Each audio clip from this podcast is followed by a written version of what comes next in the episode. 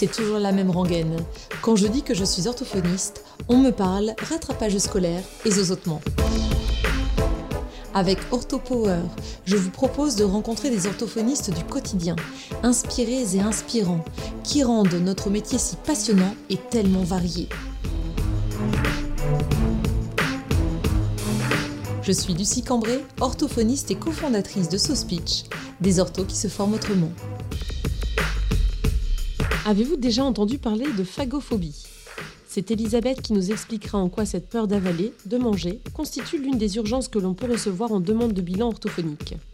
On parlera du diagnostic différentiel avec le trouble de l'oralité alimentaire, l'anorexie ou encore la dysphagie. Le fait de rassurer le patient sur ses capacités de déglutition, de l'accompagner dans une reprise alimentaire et de veiller à ses apports caloriques en cas de perte de poids souvent drastique vont faire partie de cette prise en soin bien spécifique. Elisabeth. Bonjour Lucie. Je suis ravie de t'accueillir sur le podcast OrthoPower. Aujourd'hui, nous allons parler de phagophobie. Alors, je dois t'avouer que moi, ce terme, je ne connaissais pas forcément euh, avant que tu en parles sur les réseaux sociaux, finalement. Alors qu'une personne avait posté une question concernant une de ses patientes euh, qui avait une peur de manger, peur d'avaler, euh, de déglutir, parce qu'elle avait connu, visiblement, cette patiente, des fausses routes, ou même, je crois que c'était une seule fausse route qui l'avait traumatisée. Et depuis lors, même le fait d'avaler sa salive était compliqué. Là, tu es arrivé avec, dans, les différentes réponses euh, à ce poste, avec le terme phagophobie, et je dois dire que ça a intéressé beaucoup de monde. Euh, ça fait sens d'office phagophobie, la peur euh, de d'avaler, en fait, la peur de manger finalement. Enfin, ça, peut s'élargir davantage. Et aujourd'hui, on va en parler ensemble parce que en, en, ayant discuté un petit peu sur les réseaux, en message privé et tout ça, tu me disais qu'il pouvait y avoir une, une rééducation tout à fait particulière, une prise en soins spécifiques. Tu m'as contacté, Elisabeth, pour proposer un podcast sur cette thématique et je dois dire que c'est une excellente idée parce que ça intéresse bon nombre d'entre nous. Donc merci beaucoup. Merci à toi, Lucie. Est-ce que tu peux nous dire où est-ce que tu exerces euh, et ce qui t'a fait t'intéresser à cette thématique? Peut-être que tu t'intéressais déjà à la déglutition, peut-être aux troubles de la déglutition? Alors, euh, donc moi, j'exerce à Nantes en libéral. J'ai mhm. toujours exercé en libéral.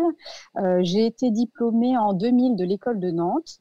Euh, au début, j'ai pas tellement été portée sur ce type de suivi-là, puisque j'avais une patientèle plutôt classique, langage oral, langage écrit, etc. Et puis, au fil des ans, j'ai commencé à faire pas mal de prises en charge en ORL, surtout cancérologie, mais aussi autres demandes ORL. Donc, je me suis de fait intéressée à la déglutition. Et puis, euh, je ne connaissais absolument pas la phagophobie. Hein. je peux te rassurer là-dessus. C'est quelque chose qui est assez récent pour moi aussi.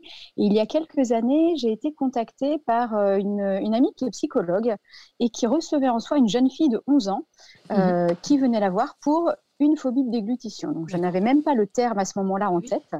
Et elle m'a dit, écoute, moi, je suis très embêtée. j'ai cette jeune fille, donc d'un point de vue psychologique, on avance sur la peur. Mais par contre, je ne sais pas comment la faire remanger. Elle me dit, toi, tu fais manger des gens toute la journée, probablement que tu pourrais m'aider. Et c'est comme ça que ça a commencé. Je dirais que c'était peut-être il y a entre 8 et 10 ans maintenant, mmh. à peine. Et euh, finalement, j'ai pris cette petite fille en soins. Alors, je me suis un peu creusé la tête parce que j'ai absolument rien trouvé dessus. Mais je me suis dit, je vais faire marcher mon bon sens mmh. et euh, je vais utiliser ce que je fais sur des reprises alimentaires, finalement en cancérologie, peu ou prou, ça devrait aider. Et finalement, eh bien, ça a pas mal fonctionné. Et j'ai, eu à nouveau des demandes euh, par cette collègue psychologue à deux ou trois reprises d'affilée. Et après, le réseau se fait très vite, puisqu'il y avait des pédiatres dans la boucle, etc. De fait, maintenant, j'ai des demandes vraiment régulières. Là, j'en ai quatre en soins en ce moment même euh, pour phagophobie. Ah oui, carrément. Est-ce que ça touche euh, davantage les adultes, les enfants, les adolescents? Est-ce que tu as une tendance qui se dessine dans ces, euh, ces prises en soins que tu accueilles au cabinet? Alors, je dirais que ça touche un peu tous les âges. À partir de 5-6 ans, je pense que hum, les enfants les plus jeunes que j'ai reçus avaient 5 ans. Mhm. J'ai beaucoup, beaucoup de petites filles de 8-10 ans qui sont assez anxieuses de nature et qui, à, à, l'occasion d'une fausse route, quelquefois extrêmement bénigne, mhm. finalement vont développer une phobie. Pour moi, c'est juste un symptôme comme un autre. Hein. C'est ce que j'explique aux parents. Leur enfant aurait pu avoir un autre symptôme, mais finalement, ça s'est griffé sur l'alimentation qui revient euh, au minimum 4 fois par jour. Donc, c'est quelque chose de très prenant. Ah et euh, j'ai des, donc des jeunes filles de 8-10 ans, j'en ai pas mal quand même. Et j'ai des ados et j'ai des adultes aussi qui viennent. Là, j'ai eu un, adulte de 40 ans euh, qui a fait une fausse route et qui s'est mhm. mis à manger du mix hélice parce qu'il ne pouvait plus rien avaler. Oui, tout à fait. Ça peut aller jusqu'à la phobie de déglutir sa salive. Oui, c'est ça. Donc, on a des patients qui, qui disent qu'ils ont du mal à avaler leur salive et qui, du coup, sont en stress toute la journée parce que la salive, on la déglutit environ 1500 à 2000 fois par jour, ce qui est énorme. Et c'est ce que j'ai remarqué aussi chez une patiente parce que j'ai dû en recevoir quatre durant ces dernières années, peut-être 5 à 6 ans. il y a une dame qui avait toujours un sopalin dans la main et elle avait tellement peur de, oui, d'avaler sa salive qu'elle tamponnait parfois euh, son sopalin sur les lèvres et à la commissure des lèvres. Et parfois, elle crachait en fait. donc, c'était tellement handicapant pour elle. C'était une jeune femme, 35 euh, ans, tu sais, tellement handicapant que mmh. je me dit mais j'ai vraiment un gros problème. Alors, j'allais te demander, Elisabeth, comme ton amie psy t'a conseillé, enfin, t'a demandé. Euh, de voir ses patients Est-ce que à chaque fois il y a une composante psy? Comment ça se passe? Comment tu arrives à faire le distinguo? Euh, c'est assez. Euh, ta, question est très pertinente puisque c'est toujours un petit exercice pour moi de me dire que je ne suis pas psychologue. oui, tout à fait. Et, euh, et de, de, bien reposer le cadre dès le début du suivi, dès le bilan, en fait, que ce soit avec les parents, avec l'enfant ou avec l'adulte si c'est un adulte, en disant voilà, moi je prends ça comme un symptôme, comme un mmh. signe de quelque chose, mais c'est pas le problème principal. En fait, c'est ce qui vous motive à venir et c'est un gros handicap au quotidien, mmh. mais c'est une phobie quand même. donc mmh. ça fait partie des phobies Hein, euh, répertorié dans le DSM-5. Euh, et du coup, je pense qu'un accompagnement orthophonique seul n'est pas suffisant. Au début, j'étais un petit peu craintive à dire ça. Et maintenant, je dis très clairement aux patients que j'ai besoin d'un accompagnement psy à côté. Euh, puisque pour moi, il y aura un déplacement du symptôme sur autre chose. Si mhm. jamais le symptôme alimentaire se réduit, j'aurais fait ma partie du boulot, mais je pense que c'est pas très honnête de considérer que tout le travail sera fait. D'accord. Oui, c'est bien parce que du coup, on rejoint la complémentarité euh, du travail avec, euh, avec le psy. Et puis, euh, au moins, on est sûr de ne pas, pas se planter parce que clairement, si on, focalise sur l'alimentation alors qu'on parle au départ de phobie, on passe à côté de quelque chose très certainement. Oui. Et puis, et puis, il y a quand même beaucoup de patients pour qui l'angoisse est massive au départ. Vraiment, on peut avoir des patients qui font des bouffées d'angoisse au cabinet, etc. Donc, il faut pouvoir aussi avoir un support technique derrière digne de ce nom, eh euh, avec des personnes dont c'est le travail finalement de gérer ça. Mhm. Et moi, j'appelle très très souvent les psys avec l'accord des patients, puisque je trouve qu'il y a souvent un déplacement du symptôme et surtout une résurgence d'autres angoisses pendant le suivi. Mhm. Donc le patient peut aller beaucoup mieux d'un point de vue alimentaire, mais se mettre à avoir euh, peur du noir, peur d'être tout seul, etc. Et du coup, moi, je transmets ça au, psy pour qu'il puisse travailler dessus avec le patient. Euh, voilà, donc du coup, c'est plus mon champ, mon champ mhm. d'activité. Euh, très souvent, d'ailleurs, les patients, je ne sais pas ce que tu en penses, tu me diras ton avis, euh, tu me partageras ton avis, Elisabeth. Euh, les patients que j'ai pu croiser sont assez ouverts à l'idée de voir un psychologue parce qu'ils pensent tout de suite, d'ailleurs, que ces, ces psys, cette peur de manger, ils s'en, ils s'en veulent, même quand il s'agit d'adultes. Ils, les, en tout cas, les deux adultes que j'ai, j'ai eu l'occasion d'accompagner me disaient Mais je m'en veux, je, j'ai, j'ai envie de, de mettre des, des, des, aliments dans la bouche et que ça puisse passer, mais je n'arrive pas. Et donc, ils se rendent compte que là, il y a quelque chose qui les empêche, qui est plus fort qu'eux, et euh, ils, ils, sentent qu'il y a quelque chose qui est autre que du, de de la texture, en fait. Tout à fait, et je pense que c'est intéressant parce que souvent c'est le début d'un travail qui n'a pas pu se faire avant pour d'autres raisons. Mhm. Euh, l'apparition de cette phagophobie, souvent, euh, elle est sur un terrain déjà anxieux, mais que personne n'a jamais été traité pour plein de raisons. Mhm. Euh, voilà, peut-être que les symptômes n'étaient pas si invalidants au départ sur les autres difficultés de la vie quotidienne. Et le fait qu'il y ait quand même un événement extrêmement traumatique, c'est-à-dire tout d'un coup l'arrêt brutal de l'alimentation, ça pousse le patient à aller voir ce qui se passe en dessous. C'est très inconfortable parce mhm. que du coup, il se serait bien passé de ce côté psy, mmh. euh, puisque quelquefois il a tourné en rond pendant des années pour ne pas aller voir de psy ah finalement. Mais euh, c'est l'occasion, et ils ne sont pas forcément effectivement réticents. Il y a plutôt la difficulté de la mise en œuvre pratique, mmh. puisque si on va en libéral, c'est payant. Mmh. Euh, si on veut voir un psychiatre, il y a peu de place. Et si on veut aller en centre, il y a des mois d'attente. Donc en fait, on se heurte un peu à une difficulté après vraiment pratico-pratique. Mmh. Mais en général, moi, les, parents euh, ou les patients adultes ne mettent pas très longtemps à consulter. Je mets pas ça comme condition pour les prendre en charge, évidemment. Mais assez rapidement, ils comprennent que ce sera complémentaire et qu'on ne fera pas vraiment l'économie d'un suivi psy. Ah, très bien. Et en général, qui arrive à faire le diagnostic différentiel? Est-ce qu'il y a un diagnostic différentiel qui se fait en amont de la prise en soin orthophonique entre ce qui est psychologique, ce qui est par exemple de l'anorexie mentale, ce qui est de la dysoralité pour les tout petits, ou euh, ce qui est de, de l'ordre de la phagophobie? Qu'est-ce qu'on, comment on arrive à faire le distinguo entre tout ça? Alors, il y a certaines fois où c'est le praticien qui a prescrit, qui déjà a fait le diagnostic. Là, j'ai eu des prescriptions faites par des psychiatres euh, de centres d'addicto qui voient des patients avec des TCA, donc troubles du comportement alimentaire, mhm. et qui m'envoient une patiente en disant voilà, moi j'ai vu cette patiente, pour moi elle n'est pas du tout anorexique, il y a eu quelque chose de traumatique et je pense que c'est une phagophobie. Donc là, le diagnostic est probablement posé et je vais valider pour moi cette hypothèse assez facilement. Euh, et puis il y a d'autres cas où on reçoit le patient en première ou en deuxième intention, mais après d'autres euh, d'autres examens qui ont été faits où la phagophobie n'a peut-être pas été évoquée directement. Je pense à des patients qui sont envoyés par le médecin généraliste, euh, mais n'ont pas encore vu ni d'ORL ou d'autres praticiens, ou des patients adressés par les ORL. Moi, j'ai des ORL eh qui ont la bonne idée d'être vigilants et quand ils voient un patient qui vient avec une grosse angoisse de déglutition suite à une fausse route, ils mettent pas longtemps à me l'envoyer en me disant Bon, ça doit être une phagophobie. En général, je valide l'hypothèse, euh, mais on, pose le diagnostic en général à plusieurs. Euh, voilà, effectivement, il ne faut pas passer à côté d'autre chose, une mmh. anorexie, un trouble de déglutition lié à autre chose. Mmh. Et quelquefois, euh, la phagophobie, la peur de déglutir, elle est vraiment là aussi parce qu'il y a beaucoup de fausses routes. Et là, évidemment, c'est examen ORL ou neuro en fonction du terrain du patient. Oui, donc euh, l'orthophoniste participe bien sûr à ce diagnostic différentiel avec ces examens et éventuellement complémentaires qu'on pourrait demander aux différents professionnels de santé euh, euh, qui seraient compétents dans, en la matière en fait. Oui, oui, c'est assez rare, moi, que je reçoive un patient qui n'est pas passé avant chez un spécialiste. c'est plutôt rare, mais ça peut arriver que le médecin traitant l'envoie directement. Et dans ces cas-là, si j'ai vraiment une inquiétude à ce niveau-là, j'envoie chez, chez un mhm. ORL ou chez un neuro en fonction de, de, la pathologie. Très bien, super.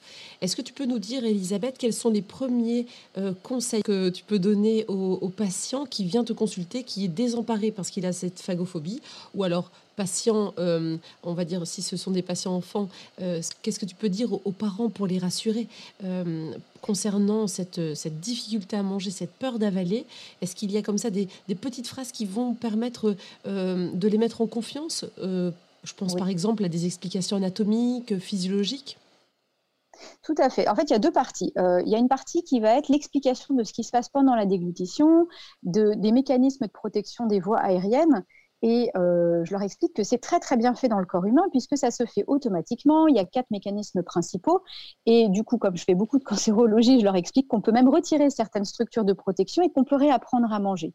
Je leur montre aussi le diamètre, alors pour des adultes notamment ou des grands adolescents, je leur montre le diamètre réel d'une trachée avec un, larynx en 3D pour leur montrer que euh, une fausse route euh, obstructive, elle ne se fait pas pour rien. Elle va se faire si on n'a pas mastiqué l'aliment, si c'est un aliment solide et imposant mais elle va pas se faire sur des aliments mous et petits. Ce mhm. qui fait que sur les reprises alimentaires, on va partir sur quelque chose de tout petit. Donc je leur montre et avec mes doigts, je fais le diamètre de la trachée très régulièrement pendant le suivi en leur disant est-ce qu'à ton avis, ça pourrait se coincer dans un diamètre comme ça? Ah Et ça, ça, leur parle parce qu'en fait, ils n'ont aucune notion et on parle tellement des enfants qui s'étouffent avec une cacahuète que dans l'esprit des gens, on hmm. peut s'étouffer avec une cacahuète à l'âge adulte. Alors oui, je ne minimise pas les fausses routes obstructives ça existe. On a des décès tous les ans par suffocation. Je rappelle bien aux gens, euh, c'est notamment beaucoup chez les jeunes enfants et chez les personnes âgées, mmh. mais le patient en face de moi, il est extrêmement phobique, donc je ne le fais pas un tableau horrible de ce qui peut se passer, mais plutôt rassurant du fait que lui, vu son âge, vu l'état de son corps et de ses capacités gnosopraxiques, logiquement, il devrait bien s'en sortir. Ça, mmh. c'est le premier point. Et le deuxième point, c'est que je leur dis que je ne les laisserai pas dans la nature tant que l'alimentation ne sera pas devenue un sujet apaisé mhm. et que tous les patients que j'ai reçus pour ça remangeaient. Voilà, c'était ça aussi, de dire, euh, voilà, alors plus évidemment, plus on en voit, plus c'est facile de dire ça, mhm. mais c'est très rassurant pour eux de se dire, voilà, on, peut en sortir. et, je les félicite d'être venus aussi. Oui. Je, les remercie d'être venus parce que c'est difficile. Souvent, c'est des gens qui sont en pleine angoisse, que ce soit les enfants, les adolescents ou leurs parents aussi, mhm. qui sont extrêmement angoissés. Euh, par ce qui se passe et ils sentent que ça y est, il y a quelqu'un qui prend les choses en main avec eux et qu'on va pas. Et je leur dis, moi, les essais, on les fait toujours ensemble, donc vous ne risquez rien. Je suis là pour ça. Ça, c'est génial parce que du coup, c'est très optimiste, c'est très accompagnant et la personne ne se sent pas toute seule avec sa, sa difficulté en fait. Oui, et souvent, alors ça, dépend aussi à quel moment la personne consulte. J'ai des patients qui consultent au bout de 10 jours, j'ai des patients qui consultent au bout d'un an. C'est terrible, mais, un an de repas mixés lisses. Euh, du coup, évidemment, plus on attend, plus il y a d'antécédents de peur et plus la marge va être haute à monter. Là, je pense mhm. à une jeune fille que je viens de prendre en soin. Euh, voilà, elle a 16 ans, ça fait un an qu'elle ne mange que du lisse et que du liquide. Autant dire que là, quand on a voulu repartir sur quelque chose à croquer, euh, elle a vraiment fait une crise d'angoisse. Mais justement, l'idée, c'est de dire qu'on est dans un lieu sécurisé, que jamais personne n'est mort dans mon bureau de ça. C'est important aussi qu'ils sachent qu'ils ne mourront pas parce que leur peur, c'est de mourir très mmh clairement. Hein. Euh, voilà, soit parce qu'eux-mêmes ont fait une fausse route, soit parce qu'ils connaissent des histoires de gens qui ont fait des fausses routes obstructives. Et du coup, je dis voilà, ici il ne se passera rien. Ça, c'est rien bien. de désagréable. tout à fait. Tu fais bien parce que c'est vrai que quand on parle de. on en parlait avec Paprika, tu vois, les formulations négatives et tout ça, comme de dire à quelqu'un ne vous inquiétez pas, ce n'est pas un cancer. la personne se dit ah j'aurais hmm. dû m'inquiéter en fait ça aurait pu être un cancer. Donc la personne elle entend cancer. Ouais. tout à fait. Donc du coup le fait de dire euh, ici vous ne mourrez pas tout de suite, ça peut être stressant, mais de dire il ne se passera rien, ça peut en effet tout à fait. En vrai je leur euh, je leur dis pas hmm. exactement comme ça. Je leur dis voyez ça va bien se passer. Ici il y a des gens qui reprennent leur alimentation tous les jours et ça se passe toujours bien. Et moi je suis là pour aider à gérer la peur et puis évidemment l'acte technique en lui-même. Tout à fait. Alors là, c'est hyper euh, réconfortant. Euh, comment tu arrives à gérer une crise d'angoisse? C'est déjà arrivé dans mon cabinet aussi que une personne fasse une crise d'angoisse et c'est vrai que ça peut être assez déroutant pour les orthophonistes qui, qui débutent ou qui n'ont jamais eu ce type de, de, de problématiques et de situations à gérer. comment tu, tu, fais dans ces cas-là? Est-ce que tu, tu mets en place quelque chose, un environnement le plus apaisant possible? Alors si la crise d'angoisse arrive, elle arrive, hein, mais est-ce que tu as des petits conseils peut-être? Je dirais que le premier conseil, c'est de bien se connaître soi et de savoir ce qu'on est capable de gérer. Parce que tout le monde n'est mhm. pas capable de gérer vraiment une grosse montée d'angoisse en fonction mhm. de la façon dont nous-mêmes avons appris à gérer notre angoisse et, euh, notre état psychique. Et je pense mhm. que dans ce type de suivi-là, c'est très important d'être au clair. Euh, je pense que beaucoup d'orthophonistes font un travail sur euh, eux-mêmes ou sur elles-mêmes et à juste titre. Et ça, c'est vraiment primordial pour ce type de prise en soin. Moi, je pense dans ces cas-là plutôt euh, euh, type euh, orientation TCC avec, alors je ne suis pas psychologue, hein, on est bien d'accord, mais avec dissocier aussi ce qui se passe dans la tête, ce qui se passe dans le corps et l'émotion qui est avec. Et du coup, je vais dire au patient, je vais essayer de rapprocher le patient de son corps. Par exemple, l'angoisse est en train de monter. Et si je demande au patient qu'est-ce qui se passe, il va être tétanisé d'angoisse, il va être mmh. incapable de me dire. Par contre, si je lui dis précisément, est-ce que vous pouvez me dire où il y a quelque chose de désagréable dans votre corps, mhm. à quel endroit est-ce que ça peut être serré ou brûlant ou piquant? Et puis je vais dire, voilà, on va partir de cet endroit-là. Moi, mon idée, c'est pas du tout d'apprendre euh, à gérer une crise d'angoisse en général, mais c'est de sortir de ce moment difficile-là. Et puis euh, d'être le plus enveloppant aussi corporellement s'il y a besoin. Mmh. Euh, évidemment, je préfère être à côté du patient et pouvoir toucher son bras, son épaule, et du coup l'aider à relâcher des tensions et remettre ça dans le corps et pas que dans la tête. Parce qu'à ce mmh. moment-là, le patient est beaucoup dans sa tête à se faire des films catastrophes sur ce qui pourrait se passer. En train de se dire, mais là, je suis en train de faire une bah crise d'angoisse et là, c'est horrible, je suis chez l'orthophoniste en train de faire une crise et ça, monte, et ça, encore plus la situation en fait. Ouais.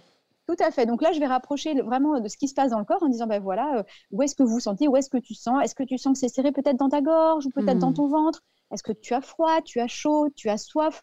Et l'idée, c'est de ramener au corps quelque chose qui est parti dans la tête à toute vitesse et que le patient ne maîtrise plus du tout pour pouvoir diminuer vraiment ce, niveau de, de tension et puis évidemment, dès que le patient est prêt, on va aller pouvoir relâcher des tensions. Ça peut être avec des mouvements, des tirements, des choses comme ça, un travail de respiration. Et surtout, je vais laisser du temps au patient. Mmh. Euh, voilà, moi j'ai des patients qui font une crise d'angoisse en sortant du bureau, euh, au moment de reprendre leur voiture, et ben on prolonge la séance, tant pis pour le planning, mais euh, et le patient revient dans le bureau jusqu'à ce qu'il soit apte à repartir dans de bonnes conditions. Oui, c'est déjà arrivé que je laisse une personne euh, dans la salle d'attente euh, alors que ça allait déjà mieux, mais je ne la voyais pas du tout repartir en voiture. Mm. Et euh, je lui avais dit, mais prenez le temps vraiment, même si là c'est ma fin de journée, j'attends que vous soyez mieux, le temps que je range mes affaires, voilà, prenez vraiment le temps. Et bon, c'est aussi notre responsabilité de ne pas laisser la, personne partir alors qu'elle n'est pas, pas bien. quoi oui, prendre un véhicule, enfin voilà, et dans un état psychique mhm. déplorable. Euh, voilà, l'idée c'est pas de leur faire plus de mal que de bien. C'est pareil quand on quand on est dans, la reprise alimentaire. Euh, ben, eh bien, faut toujours être doser les choses pour pas susciter trop d'angoisse non plus. On peut se permettre d'être juste euh, à la frontière de la zone de confort. Euh, donc, il faut sortir de la zone de confort, mais on ne peut pas non plus être dans quelque chose de trop difficile. Et surtout mhm. au début, ou même au moment du bilan, euh, on s'aperçoit très vite que euh, faire proposer un essai alimentaire sur le bilan, quelquefois, ce n'est même pas possible, mhm. même sur un aliment très facile. Il faut pouvoir respecter ça et connaître suffisamment aussi notre capacité de rattraper un peu la mayonnaise si on voit que c'est parti un petit peu dans une direction qu'on ne voudrait pas. Tout à fait, super. Est-ce que tu Tu es formée en, en troubles de l'oralité euh, pédiatrique ou troubles de l'oralité alimentaire, euh, Elisabeth? Est-ce que euh, j'ai l'impression qu'il y a, des, choses qui peuvent t'aider peut-être dans les reprises alimentaires et puis les essais de texture et tout ça. Est-ce que, est que cette formation, si tu l'as faite, ces formations, parce qu'il y en a tellement qui sont proposées sur le sujet, mais en tout cas, dans cette thématique-là, si tu t'es formée, est-ce que ça a eu une espèce d'influence sur tes prises en soins pour des patients qui présentent une phagophobie? J'ai été formée euh, avant de, prendre en charge des phagophobies. Je n'étais pas du tout formée en troubles de l'oralité, même si jamais je prenais des patients euh, qui avaient des troubles alimentaires pédiatriques. À ce moment-là, j'étais uniquement formée cancéro-ORL. Donc, je me suis basée pour les premières reprises alimentaires sur une progression que je pourrais faire avec un patient qui a une intervention chirurgicale, évidemment pas dans le même sens, je précise, qu'après des laryngectomies partielles, histoire que voilà qu'on s'entende bien là-dessus. Hmm. Mais je me suis inspirée de ça en me disant finalement qu'est-ce qui est facile, qu'est-ce qui est difficile en fonction de la pathologie? Et après, je me suis formée, euh, en fait, j'ai fait la formation de Catherine Sénez euh, il y a quelques années de ça. Euh, et puis, évidemment, Audrey Lecoufle et Emeline Le Sec notamment via SoSpeech, mais mm. voilà, euh, d'autres façons également, euh, qui m'ont bien, bien aidé aussi et qui sont vraiment complémentaires. Et je trouve qu'il y a une continuité euh, incroyable entre l'ORL et la cancéro-adulte, le trouble alimentaire pédiatrique et la phagophobie. Mm. Je dirais que quel que soit le mode d'entrée par lequel on est formé, on s'y retrouve toujours. Oui, tout à fait. Et il y a possibilité d'alimenter notre pratique. Bien sûr, c'est ce que font euh, la grande majorité des orthophonistes, euh, de prendre quelques éléments dans telle formation, dans telle autre, pour, euh, pour nous aider face à un patient qui présente une peut-être une problématique qui est tout autre. Mais en fait, on, on a des petits exercices qui viennent d'ici, de là, des influences. On crée nos propres exercices aussi parfois. On se rend compte que finalement, on ne sait pas d'où ça nous vient, mais cette intuition, en fait, qui est si, si importante, et cette adaptation finalement au patient. Je, suis d'accord avec toi. Et c'est vrai que par exemple, la phagophobie, il n'y a rien. Enfin, il n'y avait rien d'écrit dessus jusqu'à présent. Il n'y avait aucun document. Dieu sait si j'ai potassé la bibliographie pour, euh, voilà, pour mhm. pouvoir euh, écrire un petit peu dessus. Il n'y a absolument aucun écrit orthophonique, pas de ah mémoire ni quoi que ce soit dessus. Donc, il a fallu un peu euh, que je mette dans ma tête un peu au clair plein de petites idées. Il faut en fait être créatif, mais les orthophonistes en général, ils sont créatifs, donc je n'ai pas trop d'inquiétude là-dessus. et c'est vrai, tu fais très bien d'évoquer la question de, des références bibliographiques. Ça fait partie des questions habituelles que je pose dans, dans ce podcast. Tu disais qu'il n'y avait rien d'écrit. Est-ce que ça veut dire aussi que, enfin jusqu'à présent, tu nous en parleras juste après, euh, est-ce que ça veut dire aussi que pendant toutes ces années, des personnes qui avaient une peur d'avaler, donc ce n'était peut-être pas euh, euh, étiqueté et euh, nommé comme une phagophobie, mais ces patients étaient dans une errance diagnostique, alors très certainement, sans avoir de solution qui leur serait proposée par rapport à leurs troubles. Donc ils restaient avec leurs troubles. Est-ce que c'est un peu ça? J'imagine que oui. Alors, euh, évidemment, euh, dans le secteur où je travaille, comme maintenant, euh, les médecins avec qui je bosse le savent, ils orientent facilement. Mais avant, je pense que c'est des patients qu'on laissait rentrer chez eux en leur disant écoutez, voyez un psy, ça ira mieux. Donc, certainement que ça aidait et que ça résolvait le trouble, mais peut-être plus lentement. Je pense qu'en fait, c'est des patients qui s'en sortaient au final, puisqu'il y a relativement peu de patients qui restent des années et des années avec une phagophobie, mais c'était plus long et plus coûteux. Et mhm. certainement que l'aspect fonctionnel, nous on travaille que sur l'aspect fonctionnel de la dégustation. bien préciser. Et cet aspect-là n'était pas n'était pas travaillé. L'aspect psy était travaillé, je pense, par des psychologues et des psychiatres, mais pas le côté euh, réhabilitation de la déglutition. Et, pour moi, le travail conjoint est, vraiment extrêmement porteur et permet des progrès euh, en général efficaces, mhm. relativement rapides et qui vont s'assurer dans le temps. Oui. Alors du coup, tu, quand ils te demandent mais quand est-ce que je pourrais remanger normalement, euh, avaler normalement, euh, on ne sait jamais à l'avance. Mais est-ce que tu as comme ça une petite euh, durée globale, moyenne éventuellement? Alors ça, c'est un peu la question piège parce qu'évidemment, ils me redemandent ça. Je leur ah dis évidemment avec beaucoup de bah, d'humilité. De, ouais, d'humilité. Et puis je fais super attention. Je suis précautionneuse. Je leur dis écoutez, c'est évidemment très dépendant du contexte dans lequel c'est arrivé, etc. En quelques semaines, en général, je trouve qu'il y a déjà une très bonne progression et c'est pas encore une normalisation des repas, mais c'est une extension du panel alimentaire. Mhm. Le plus rapide que j'ai eu, c'est un petit patient de 5 ans. Les explications physiologiques du bilan ont suffi. la semaine d'après, c'était réglé. Le plus long que j'ai eu, c'était peut-être 6 mois. C'était en plein confinement. Euh, la patiente, on a fait euh, du présentiel, puis de la visio ça a mis six mois vraiment à être complètement régulé avec euh, retour de l'alimentation sociale, des repas à la cantine et chez les copines. Je pense qu'en l'espace de deux, trois mois, on a généralement quelque chose qui est vraiment vivable sur le plan social, mais souvent il faut du temps aussi pour que les choses se normalisent complètement et qu'il y ait une vraie détente autour de l'alimentation. Mmh D'accord, très bien.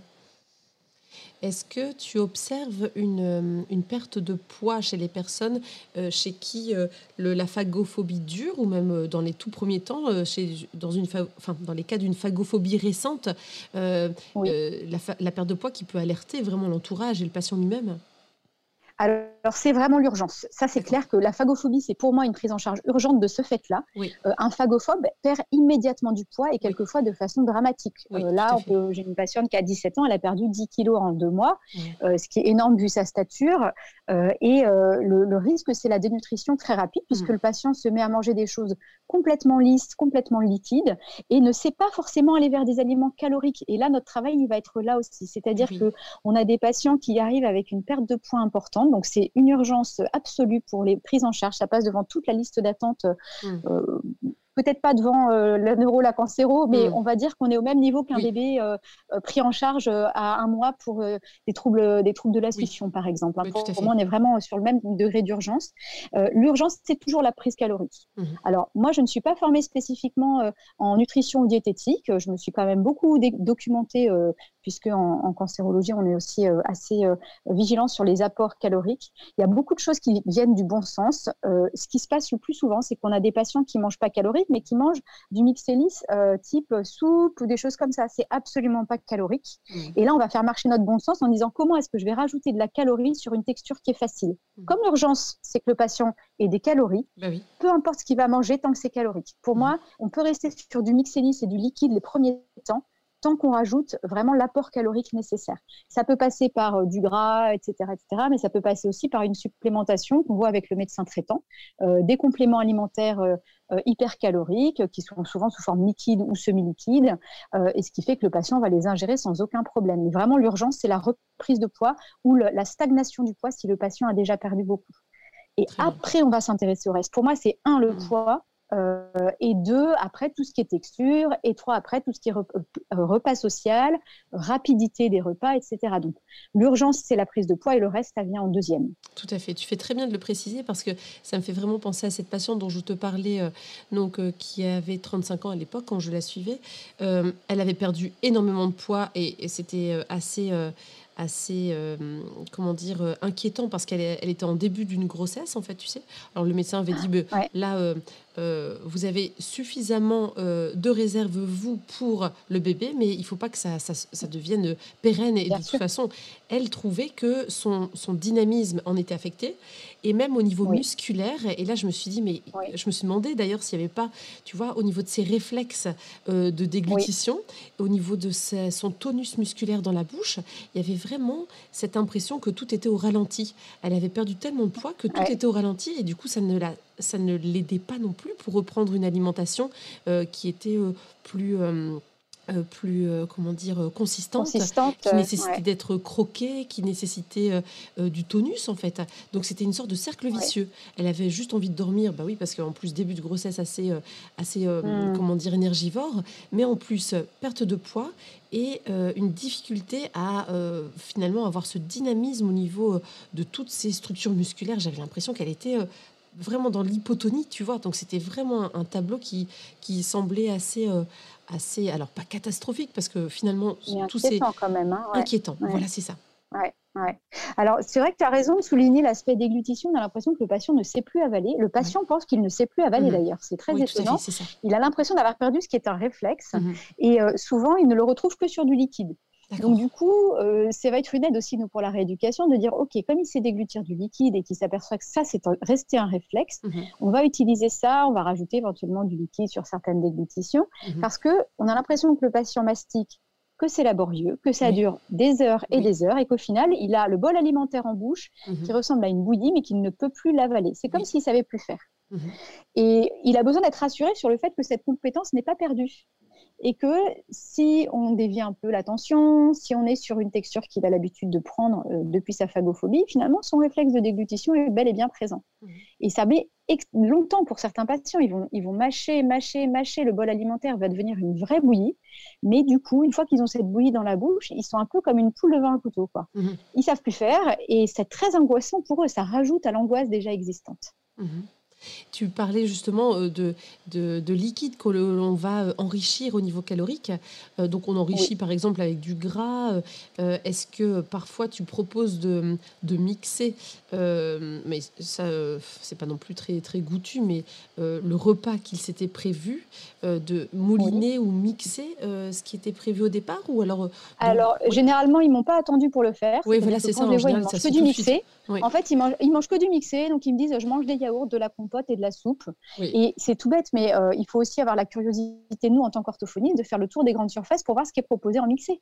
Euh, c'est tout bête, mais quand ils sont sur de la soupe, bah, pourquoi pas un gazpacho qui change un peu de goût plutôt que la troisième soupe de légumes de la semaine. et puis surtout, moi, je vais, je vais aller vers ce que le patient aime. Si c'est un patient qui est hmm. plutôt bec sucré, je vais lui dire de prendre du lait concentré sucré, euh, du Nutella, des choses qui sont vraiment pas du tout euh, orthorexique. Hein, là, pour le coup, euh, voilà. et surtout, je dois rassurer les parents qui n'osent pas donner ça à leurs enfants.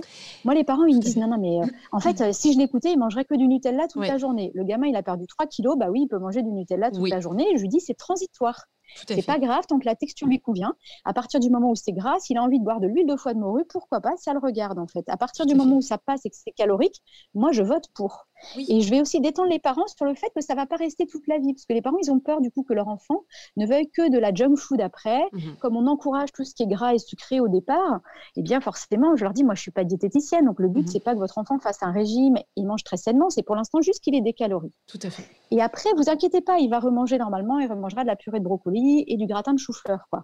Mais c'est pas maintenant. Alors tu sais, ça me fait penser à plusieurs choses. C'est très bien que tu en parles parce que j'avais déjà vu sur Facebook dans un des nombreux groupes privés une personne qui avait euh, euh, trouvé, donc une orthophoniste qui avait trouvé en grande surface plein de déclinaisons des curly, des gâteaux apéro au goût de, ah de, de, différents légumes et tout ça. Donc pour davantage des prises en soins euh, de troubles alimentaires euh, pédiatriques. Et, euh, et c'est vrai que c'était très intéressant de voir tout ce qu'il y avait comme déclinaison ah au curly. Et une personne avait dit Ah, mais c'est un scandale en tant que professionnel de santé de proposer une telle junk food et tout ça. Et en fait, très vite, la personne a eu des messages, alors bon, plus ou moins sympathiques, mais c'est vrai qu'en gros, on peut dire que quand on est formé en oralité, on sait que la principale des choses, c'est euh, que l'enfant mange en fait. Hein, et que euh, euh, tout ce qui est intéressant, c'est la texture, le feedback auditif. là, pour le cas de la phagophobie, le fait que la personne puisse s'enrichir, enfin en tout cas apporter des calories, donc au niveau calorique, pour qu'elle puisse ne pas continuer à perdre de poids, parce que ça, c'est la priorité absolue. Et on aura tout le loisir ensuite de d'étoffer et de et de euh, d'élargir le panel de ce qu'on mange vers des choses peut-être plus saines. Mais comme le disait très justement, tu vois, Fanny euh, Abadjian euh, dans le le podcast sur la DME. Fanny, elle vient de, de réaliser, d'effectuer un DU en nutrition, tu sais. Donc, justement, j'ai vu qu'elle avait été acceptée. On la félicite au passage. mais donc, elle, elle, a vraiment creusé la question avec des nutritionniste et elle disait dans le podcast que euh, il fallait vraiment des années de junk food pour vraiment avoir des impacts au niveau de la santé euh, pour les euh, pour les enfants, tu vois. Et donc c'est pas parce qu'en que en effet l'enfant s'oriente vers des Kinder ou des du Nutella ou ou des chips et qu'il en mange, il, a, il, adore ça que on va en faire hmm. une petite boule plein de soucis potentiels hmm. cardiovasculaires pour la suite. c'est en tout cas dans les cas de troubles alimentaire, que ce soit la phagophobie, que ce soit euh, le, la dysoralité alimentaire, bah, d'office, on veut absolument que l'enfant mange et que l'adulte mange. Et on n'est pas, moi je leur dis vraiment, on va pas faire de l'éducatif sur l'alimentation. Je dis l'éducatif, votre enfant il me dit bonjour, merci, il est très poli vous allez laisser tomber l'éducation sur l'alimentation. Et je dis mmh. ça pour les petits en, troubles alimentaires pédiatriques aussi. Parce que dans mon placard, moi, c'est effectivement ce que je n'achète jamais chez moi. Mmh. Enfin, ouais, au grand désespoir de mes enfants, quand je pars au cabinet, je pars avec des gâteaux apéritifs, des barres Kinder, mmh. euh, des chocolats tous plus gras les uns que les autres, que je ne consomme pas forcément au quotidien, mais qui sont une mine d'or pour une reprise alimentaire, que ce soit sur un trouble alimentaire pédiatrique ou en phagophobie. Et les parents, en fait, sont bourrés d'injonctions aussi, 5 fruits et légumes par jour et tout ça et tout ça, y compris en phagophobie. Ils ont très peur que leur enfant ne mange plus jamais de purée de carottes. Et, je leur dis, mais en fait, ça, c'est pas grave. Pour l'instant, on a juste besoin que votre enfant s'enrichisse et ne perde plus de poids. L'éducatif sur euh, l'équilibre alimentaire, ça, ça va venir dans un deuxième temps. Et une fois qu'on leur a retiré cette pression-là, comme ils se sentent déjà coupables de ce qui se passe la plupart du temps. Du coup, ça les soulage aussi et ils, voilà, ils vont aller acheter des Barkinder, ils vont aller acheter du Nutella. Il y a énormément de pâtes à tartiner de tous les goûts qui mhm. sont très riches. Le beurre de par exemple. Oui. Euh, la pâte de sésame, toutes ces choses-là sont très caloriques et ça peut plaire à beaucoup de gens. et du coup, euh, voilà, en tant qu'orthophoniste, c'est bien de savoir ce qui se fait, c'est bien d'être un peu curieux et d'aller dans des magasins, un peu pour tous les goûts, une grande surface classique, mais aussi un magasin bio. Il y a des gens qui achètent que du bio. Et bon, on va faire un petit tour dans un magasin bio pour voir, tiens, ils proposent beaucoup de pâtes d'arachide, des choses mhm. comme ça. Et comme ça, on peut proposer dès le début de la prise en soin une liste de choses que le patient pourra manger facilement. Euh, ça peut être du pâté de foie à la cuillère. Hein. Voilà. Mhm. moi, je, je propose aux patients de mixer du pâté de foie avec de la crème liquide. Donc on est vraiment dans du très très calorique, pas du tout conventionnel, mais au moins il y a de la calorie et c'est lisse et ça passe tout seul. Tout à fait. Euh, voilà, moi j'ai des patients qui sont à la crème de Munster à 10h du matin parce que mm. c'est ce qu'ils aiment et qui passent. Donc pourquoi pas? Oui, tout à fait. Et comme tu disais très justement, euh, pâte d'arachide, euh, crème, de, enfin pâte de sésame, purée de sésame, purée d'arachide, tout ça c'est du bon gras finalement. Et donc c'est plutôt conseillé par les nutritionnistes dès le matin parce qu'on va plutôt manger des, choses grasses le matin. Donc finalement les personnes qui sont inquiètes euh, de la nutrition santé de leur enfant ou même pour elles-mêmes, on peut dire qu'il y a vraiment possibilité d'avoir des choses très caloriques mais du bon gras vraiment. Oui, tout à fait. Et puis comme de toute façon, dans la phagophobie, la plupart du temps, c'est vraiment le morceau ou la chose sèche qui est difficile à avaler, nous, on va rajouter du gras sur le sec. Mhm. Et on peut très bien ajouter du bon gras. au départ, évidemment, moi, je demande tout ce qui est gras et qui passe, vous le prenez. Et après, on fait le tri. Euh, voilà, le patient ne se nourrira pas à vie de Nutella, ça, c'est sûr. Mhm. Tout à fait, bien sûr. De toute façon, en y réfléchissant, euh, est-ce que euh, on mangeait la même chose quand on était petit? Est-ce que on mangeait la même chose que maintenant, nous, en tant qu'orthophonistes, quand on était adolescent Nos goûts changent et moi, je, détestais tout ce qui était légumes. En tout cas, j'étais assez sélective. Je mangeais pas du tout de lentilles, de pois chiches et tout ça, des choses que j'adore maintenant. Mais je pense que les goûts changent et que avec l'âge, on a tendance, l'âge, c'est-à-dire l'âge adulte, on a tendance à vouloir diversifié. Alors que quand on est enfant, euh, même si on nous propose des choses super bonnes, super saines, euh, on a peut-être aussi des, envies différentes en fait. Est-ce que c'est grave? Non. Du moment que bah l'enfant arrive à, manger plaisir et à prendre du poids en fait, finalement, c'est ça le plus important. Alors, tu as tout à fait raison. Euh, bon, il y a beaucoup d'orthophonistes qui finalement sont touchés aussi par les oralités pour mhm. elles-mêmes. D'ailleurs, on voit bien quand on parle sur les réseaux qui disent maintenant je mange telle chose. Ceci dit, la seule petite contrainte, là je pense à une petite patiente que j'ai vue il y a à peu près un mois et demi, là, euh, une petite fille qui a déjà une énorme sélectivité avant sa phagophobie. Là, pour le coup, c'est un peu compliqué en prise en soin parce qu'il y a beaucoup de choses qu'on propose qu'elle ne veut pas manger parce qu'elle ne les aimait déjà pas avant. Ah et donc là, avec cette petite ça a été une galère sans nom parce que du coup, euh, euh, voilà, elle avait un panel alimentaire déjà très restreint au départ, euh, beaucoup de troubles homéofonctionnels aussi. Enfin bref, il y avait quand même un terrain de départ un peu, un peu fragile à ce niveau-là. Et là, c'est sûr que c'est plus facile le patient qui est super gourmand, qui aime tout, parce qu'on a plein de choses à lui proposer et on a surtout des objectifs de rééducation qui sont extrêmement plaisants. Oui. manger au restaurant, aller dans la pâtisserie à côté du cabinet, s'acheter un dessert, etc. Et d'ailleurs, moi, je commence souvent par là. Hein, quand dès que ça commence à être un tout petit peu mieux, on achète une pâtisserie avec de la crème, on mange que la crème, par exemple. On va faire des petites étapes comme ça pour arriver à des choses euh, plus consistantes après. Super.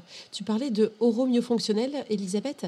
Euh, est-ce que tu cotes euh, au niveau de, la facturation des séances en orthophonie AMO 13.5 ou alors, est-ce que tu cotes oui, exactement. je mets un AMO 34 en bilan. Oui. En fait, je mets un AMO 34 en bilan, en, bilan d'oralité et de troubles homéofonctionnels. Et pareil pour la, reprise alimentaire, euh, AMO 13,5. Oui, c'est ça. Euh, puisque pour moi, on est vraiment dans ce travail-là. On a un travail qui se fait vraiment sur la sphère orofaciale, euh, techniquement, j'entends. Et puis, on est à la frontière du trouble de l'oralité. Donc, pour moi, ça se justifie totalement. Ce n'est pas une dysphagie comme une dysphagie neuro. C'est ce que j'allais te demander. Ça ne concerne pas la dysphagie. Là, on est vraiment dans l'oromyofonctionnel, en fait. C'est vraiment ça. Oui, tout à fait. Euh, tu disais tout à l'heure, euh, Elisabeth, qu'il n'y avait rien d'écrit. Est-ce qu'il euh, il y a quelque chose de nouveau qui est apparu Ouais, effectivement, ça y est, ça y est.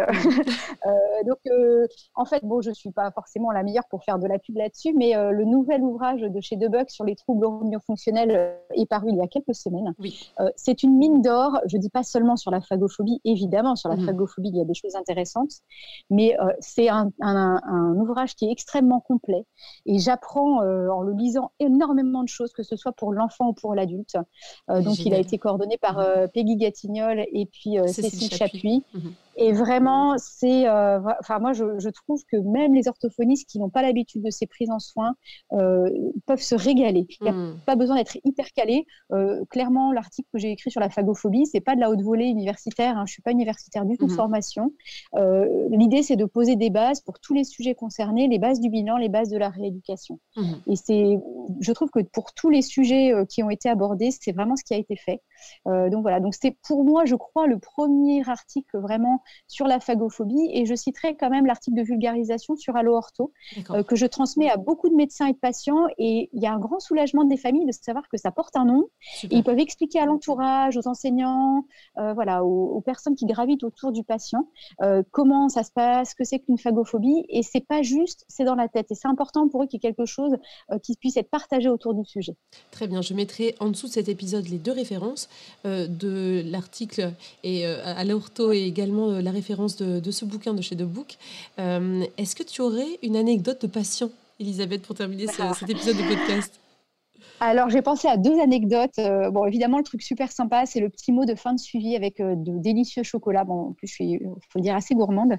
Et avec un petit mot adorable me disant que toute la famille me connaissait maintenant. Parce qu'en fait, c'est une prise en soin où tout le monde a participé et vraiment, j'ai senti une super implication. Donc, ça m'a beaucoup touchée quand ils m'ont écrit toute la famille sait qui est Elisabeth. voilà, c'est pas euh, c'est pas par euh, vantardisme, mais je, me suis dit bah en fait je suis rentrée dans leur cercle familial par le biais de l'alimentation.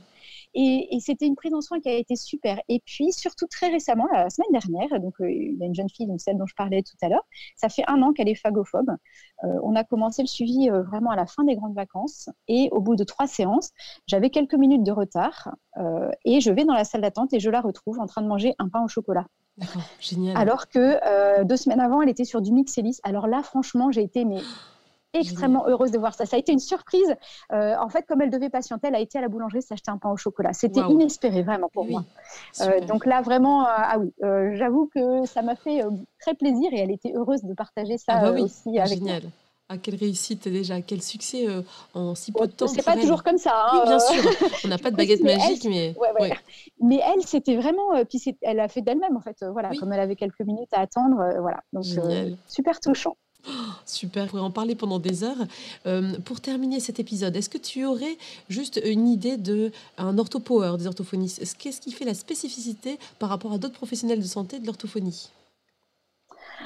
Oh là là, je devrais dire les spécificités. Moi, je, trouve que les orthophonistes ont une créativité et euh, une imagination euh, hors norme.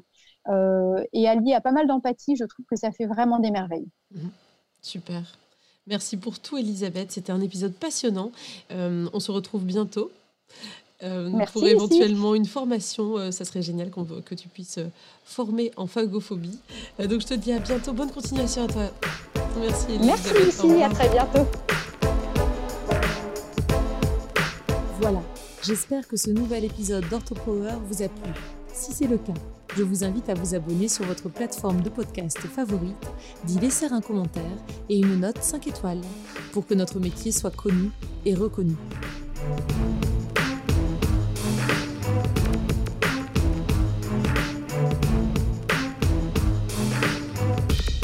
OrthoPower